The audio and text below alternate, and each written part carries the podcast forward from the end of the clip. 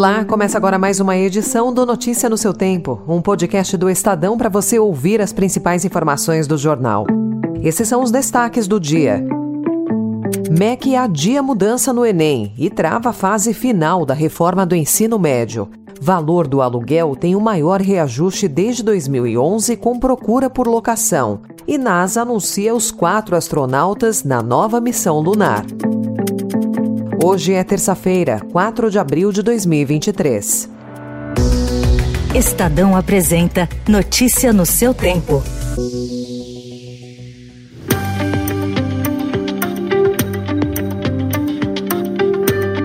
O Ministério da Educação decidiu suspender a portaria que define prazos para alterar o ensino médio no país. A medida ocorre após uma pressão de entidades estudantis e parte das associações educacionais. Com isso, fica adiada a adaptação do Exame Nacional do Ensino Médio, o Enem, que tinha mudança prevista para 2024. A implementação do novo modelo nas salas de aula, iniciada em 2022, não deve ser afetada pela decisão do governo Lula. A decisão, portanto, não não significa a revogação do novo ensino médio, como pedem alguns grupos. Na prática, escolas públicas e privadas vão continuar a oferecer o currículo flexível, com os chamados itinerários formativos escolhidos pelos alunos. O novo modelo foi instituído por lei e sua anulação precisaria passar pelo Congresso. A previsão é que o cronograma fique suspenso por 90 dias para consulta pública e debate. Em entrevista ao Diário do Nordeste no Ceará, o ministro da Educação Camilo Santana disse ontem que vai suspender as mudanças no Enem.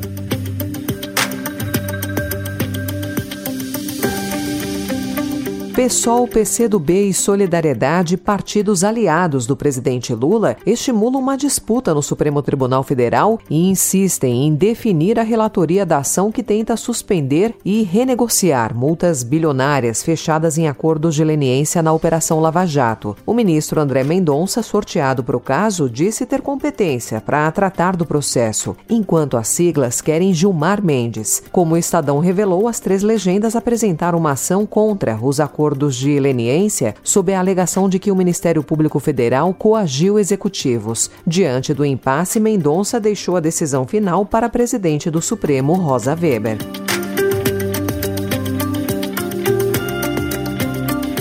Uma fiscalização do Tribunal de Contas da União apontou que o Exército gastou mais de 700 mil reais em recursos destinados ao combate à Covid, com salgados, sorvetes e refrigerantes, além de 12 mil quilos de carne bovina de cortes, como picanha e filé mignon. O acompanhamento foi feito a pedido da Comissão de Fiscalização e Controle da Câmara, que solicitou apuração de irregularidades na aplicação da verba do SUS. Os valores averiguados pelo TCU foram repassados pelo Ministério da Saúde ao Ministério da Defesa por meio de medidas provisórias assinadas em 2020. Procurado, o Exército não respondeu à reportagem.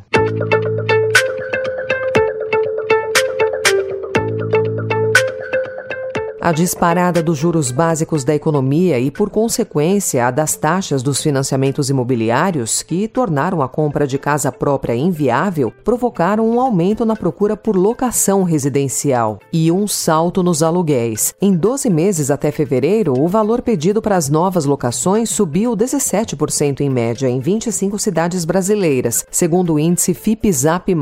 É a maior alta do valor da locação residencial acumulada em 12 meses em mais mais de 11 anos. Conforme especialistas, a volta ao trabalho presencial é outro fator que ajudou na escalada dos preços. O coordenador do Grupo de Trabalho da Reforma Tributária, o deputado Reginaldo Lopes, afirmou ao Estadão que o ponto de partida nas negociações é o repasse de 48 bilhões de reais por ano para o fundo que vai compensar estados e municípios por perdas na arrecadação com a reforma tributária. Segundo Lopes, entre as propostas para abastecer o fundo está uma parcela de 5% do Imposto sobre Valor Agregado, que é o novo que será criado para substituir o PIS, COFINS e IPI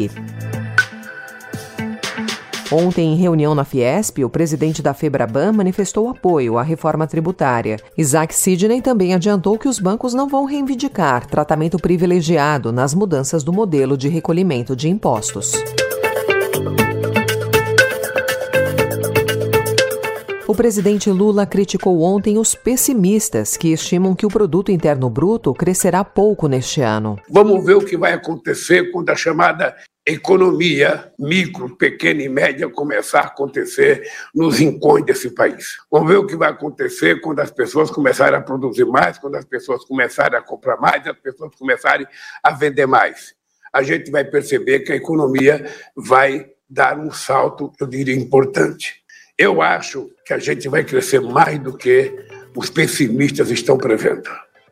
Lula não explicou, no entanto, como pretende promover esse impulso. Na última semana, o Ministério da Fazenda estimou uma expansão do PIB de 1,61% para 2023 e de 2,34% para o próximo ano. O mercado financeiro, no entanto, é bem mais conservador prevê 0,9% e 1,48%, respectivamente.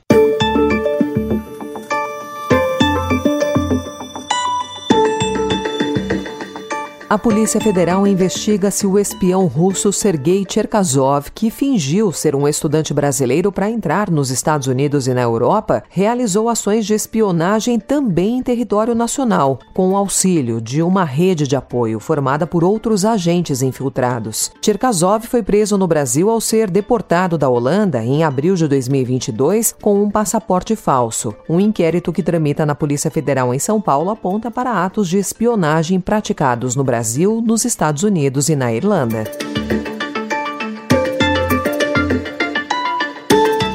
O Estadão também informa hoje que, segundo um estudo da Universidade Federal de Minas Gerais, 27,4% das crianças e adolescentes brasileiros têm altos níveis de colesterol total e um em cada cinco, 19,2%, tem alterações no LDL, que é o chamado popularmente de colesterol ruim. A reportagem mostrou vários casos de crianças nessa situação. Entre os motivos, de acordo com especialistas, estão a alimentação cada vez menos saudável e o sedentarismo sedentarismo. Fatores genéticos também têm grande influência. Notícia no seu tempo. The Artemis 2 crew represents thousands of people working tirelessly to bring us to the stars. This is their crew. This is our crew. This is humanity's crew. May I introduce them to you all?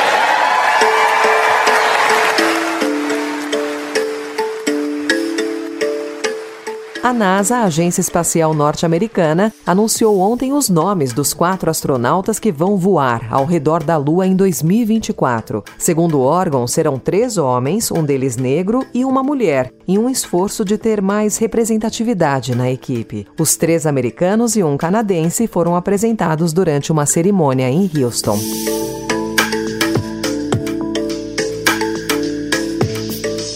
Essa foi mais uma edição do Notícia no seu tempo, com apresentação em roteiro de Alessandra Romano, produção e finalização de Mônica Herculano. O editor de núcleo de áudio é Manuel Bonfim. Obrigada pela sua escuta até aqui e até amanhã. Você ouviu Notícia no seu tempo.